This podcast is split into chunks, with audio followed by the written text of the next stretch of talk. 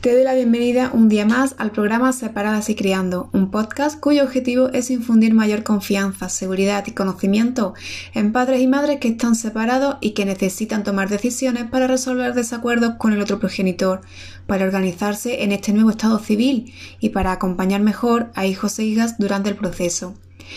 Esto va de divorcios, de empoderamiento, desarrollo personal y de crianza, porque al final niños y niñas son los más afectados en estas situaciones y no por la separación en sí, sino por cómo lo gestionamos los adultos. Mi nombre es Cristina Padilla y he comprobado que a través de un compromiso personal de cambio y autoconocimiento es posible desarrollar nuestra fortaleza interna, mejorar la autoestima y tomar decisiones pensando en el beneficio de toda la familia, Recordemos que una pareja que se rompe no debería de ser sinónimo de una familia rota.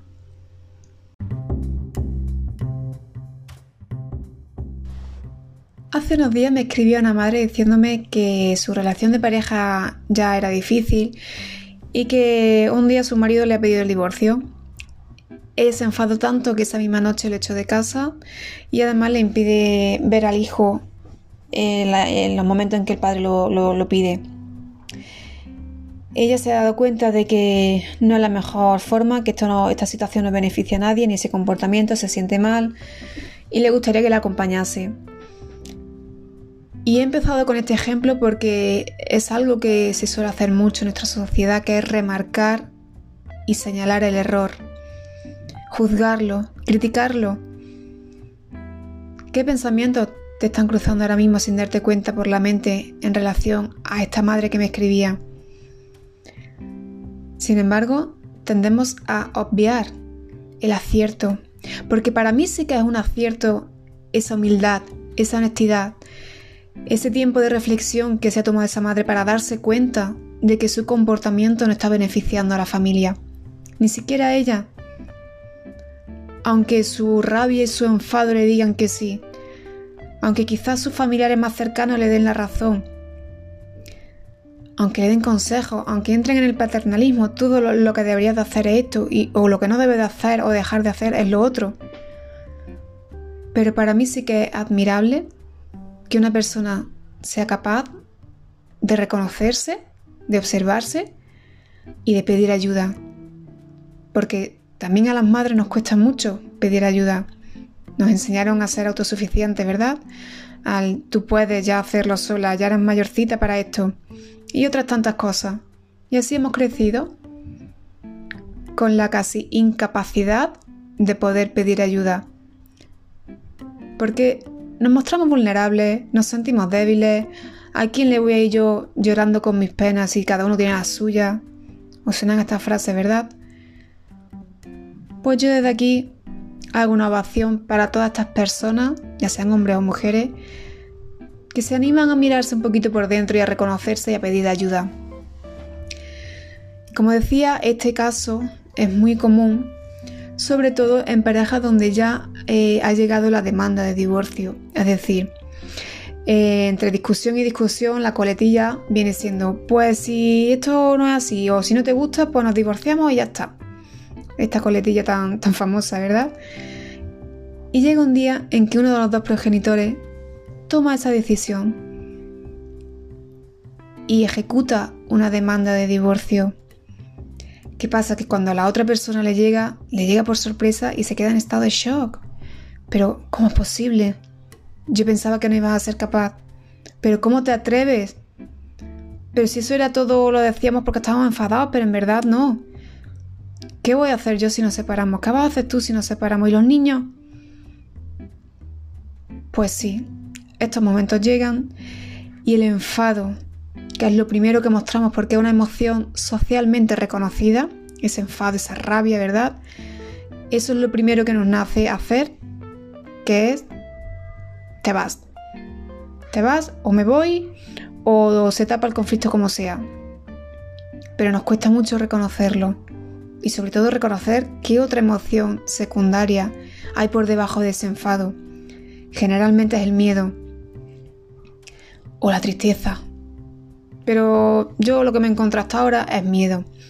Miedo a, separarse, a que se rompa esa familia, miedo a la, a la mm, inestabilidad económica, a la falta de apoyo, a la logística, al tiempo, hay muchos miedos porque es un cambio, lógicamente es un cambio grande, importante, de rutina, de hábitos, de todo.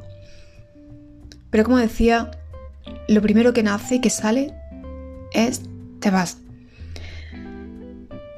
Y esto a mí concretamente no me parece una buena opción, porque este hombre en este caso, ese es su hogar, es su familia, son los miembros de su familia, tiene todos sus enseres, sus pertenencias. Y por mucho que sea el enfado, por muchas ganas que tenga a mí en ese momento de machacarle, no lo puedes echar de casa. O si eres el hombre que me está escuchando, no te puedes ir de tu casa. Yo sé que muchos dicen, es que es para evitar conflictos mayores, es que están los niños y, para evitar más escenas, pues, pues me fui. Vale, quizás está bien, pero hay que volver, hay que hablarlo como adultos. Y este es el tema.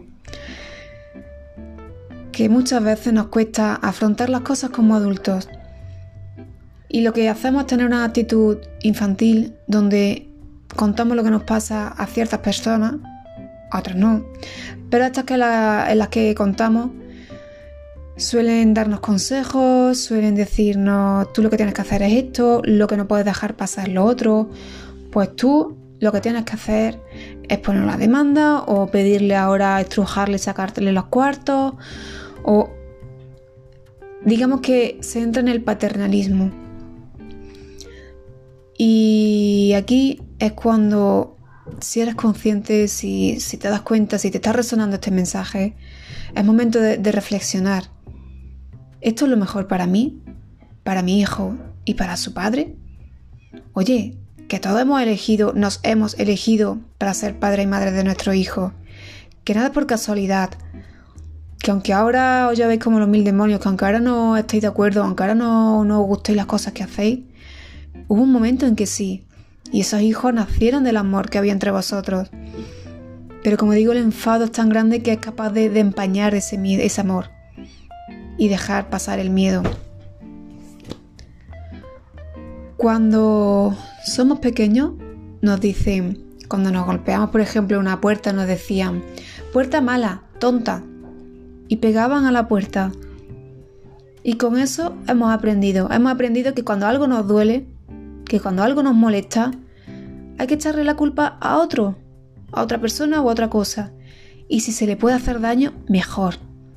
¿Cuánto, ¿Cuántas veces acompañaba puerta mala al golpecito a la puerta? o silla mala o silla tonta, y se le acompañaba con un golpecito. Por eso cuando vamos creciendo, y en este caso en el tema de, las separaciones, cuando alguien nos hace daño, lo primero que nos nace y nos sale de forma automática es hacerle daño también. Y además con creces, lo que viene siendo que se joda y permitirme esta presión. Pero hay mucha gente haciendo mucho daño al otro progenitor y sobre todo a los hijos simplemente porque no es capaz de sostener su dolor, de sostener su, enfado, su miedo. Básicamente porque no se puede sostener a sí mismo, porque quizá lleva ya muchos años que no sabe quién es, que, solo está sucumbiendo a la, a la necesidad de la otra persona y no se ha parado en ningún momento a decir yo qué siento, yo qué quiero, yo cómo estoy. Como decía el otro día, las emociones son de quien las siente. Evidentemente hay un agente externo que nos provoca una emoción, ¿sí? Pero ahora lo que nosotros hagamos con esa emoción es nuestro, es nuestra responsabilidad. Y en nosotros está el usarla para sanarnos, por así decirlo, para evolucionar, para mirarnos, para indagarnos o para hacer daño al otro. En este país, por lo menos, echar la culpa al otro es está a la orden del día. Y además las madres tenemos una capacidad de controlar, de manipular, de disfrazar y de forma muy sutil. Y yo me meto en el ajo, porque aquí que tire la primera piedra quien se sienta libre de esto que estoy diciendo. Y puede ser, y las hay madres que no, que no son así. Yo por lo menos sí que lo fui en algún momento y a día de hoy también se me suelen escapar. Y es normal, o sea, para mí es habitual controlar y sobre todo, bueno, pues cuando estás tú sola para todo, ¿no? Hay que tener un, gran control y una gran capacidad de gestión. Y hay que llevar muchas cosas para adelante. Pero de ahí a manipular y controlar para impedir que el otro se beneficie, para, si es posible, le hago daño, ahí hay una diferencia. Y ojo que en esto que estoy diciendo no eximo en absoluto a la responsabilidad de los padres varones que tienen ellos también en esta parte de la relación. Lo que pasa que hoy me, quiero enfocar solamente en las madres por el ejemplo este que, que empezaba hablando, ¿no? Otro día hablaré de en boca de padres varones. Y como decía, aunque en el momento de esa explosión emocional es difícil entrar en un, en un pensamiento racional, Mm, yo invito que, porque claro, esto es algo que hay que practicar, yo invito a que poquito después, si no sois capaces todavía de parar el momento de, ebullición, ¿no? Como yo digo, justo después penséis, esto que le acabo de decir al otro, si yo me pongo en sus zapatos, ¿yo cómo lo recibiría? Imagínate que es a la inversa, que eres tú la que has puesto la demanda de divorcio y que cuando le llega la notificación a casa, tu marido la lee y te dice, pues vete de casa, te vas a casa de tus padres y ya te diré cuándo puedes volver a tu casa y a ver a tu hijo. ¿Verdad que ya no suena igual? Suena hasta raro, ¿a que sí? Sin embargo, aunque cuesta reconocerlo, hay muchas madres que sí lo hacen con respecto a sus parejas. Parece que también como nosotros parimos, es verdad que tenemos muchos vínculos o, un vínculo diferente con los hijos. Pero caramba, los padres también son padres, también tienen ese vínculo. Y creemos que, que, por el hecho de que ellos no paran y que nosotros sí, pues que tenemos unos derechos que ellos no tienen. A mí esto también me duele. Entonces, como decía, invito a que poquito después de esa reacción emocional, si no es que puedes antes, ponte en sus zapatos. Aquí practicamos lo que es la empatía, la empatía por lo que está sintiendo el otro en este momento. Y aunque lo hagamos sin ganas, aunque lo hagamos temblando, intentemos conversar, comunicarnos. Yo me imagino que llegado a un punto, bueno, me imagino, perdón, y también porque lo he vivido, ¿no? Llegados a un punto donde ya está el, divorcio delante, cuesta mucho ya comunicarse. Pero aún así os animo a buscar las vueltas para hacerlo. Si ya no podéis por vosotros, por lo menos por los hijos. Que no masquen esa tensión que hay en casa. Porque al final y al cabo lo que intento es poner la mirada en la infancia y comprender que lo que ellos necesitan es el amor de papá y mamá y un ambiente lo más tranquilo, lo más calmado posible. Ellos, al sentir, los niños me refiero, al sentir como papá y mamá se están peleando constantemente, o al contrario, hay silencios prolongados, no hay ni una muestra de cariño ni de afecto, solo hay frases cortantes, directas, monosílabos. ¿Cómo creéis que le llega esto a un hijo o a una hija? Ellos se sienten mal. Ellos, ellos no quieren ver a sus padres así, a lo que más quieren en este mundo. No les gusta verlos enfadados. Entonces, si de verdad vuestros hijos son lo más importante y haríais cualquier cosa en el mundo por ellos, como a muchos y a muchos se les llena la boca, oye, empecemos por mirarnos a nosotros mismos por hacer las cosas de una forma diferente como hasta ahora lo venimos haciendo. Por lo menos intentarlo.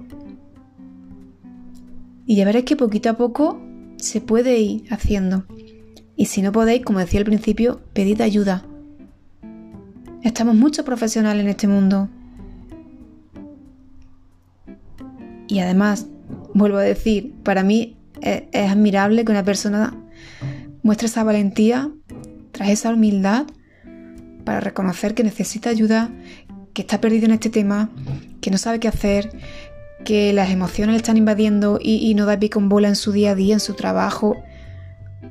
Y está bien reconocerse, esto es el autoconocimiento, oye, cuando me pasa esto yo me siento así y, trabajo y respondo de esta forma. Y cuando me pasa otra cosa, que otra emoción, emoción, pues estoy con otro estado. Lo importante es darse cuenta que, que nos comportamos, o sea, estamos, estamos de una forma o estamos de otra, pero lo que somos, eso no lo cambia ni Dios. Somos amor, somos esencia, somos luz. En el fondo somos esto. Lo que pasa que nos comportamos según nuestro estado de ánimo. Ahora estoy triste, ahora estoy alegre, ahora estoy enfadado, ahora estoy eh, irascible, ahora estoy depresiva. Son estados. Y la buena noticia es que los estados son cambiantes la materia, o sea, es como el agua, de estado gaseoso a estado sólido o a estado líquido. La materia, la energía va cambiando. Y nosotros igual, nada es estático ni permanente ni para siempre. Tenemos la capacidad de transformar esto que sentimos. Y hasta aquí lo dejo por hoy. Nos vemos en el próximo capítulo.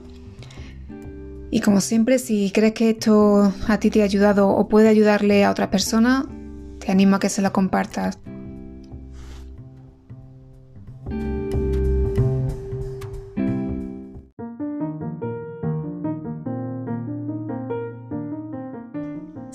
Unirte a la comunidad de madres separadas que he creado en Facebook, busca los grupos Separadas y Criando y responde a las tres preguntas que aparecen al solicitar el acceso. No olvides suscribirte a este podcast desde tu plataforma de escucha habitual y compartirlo con quien creas que le pueda interesar y sobre todo beneficiar. Y si te gusta lo que hago, quieres animarme y hacer una colaboración para apoyar mi labor, puedes hacer tu donación entrando en coffee.com barra Cristina Padilla y darle al botón rojo que pone support. Dejo el enlace aquí abajo en la descripción. Y hasta el próximo sábado que vuelva te deseo una amable y coherente semana.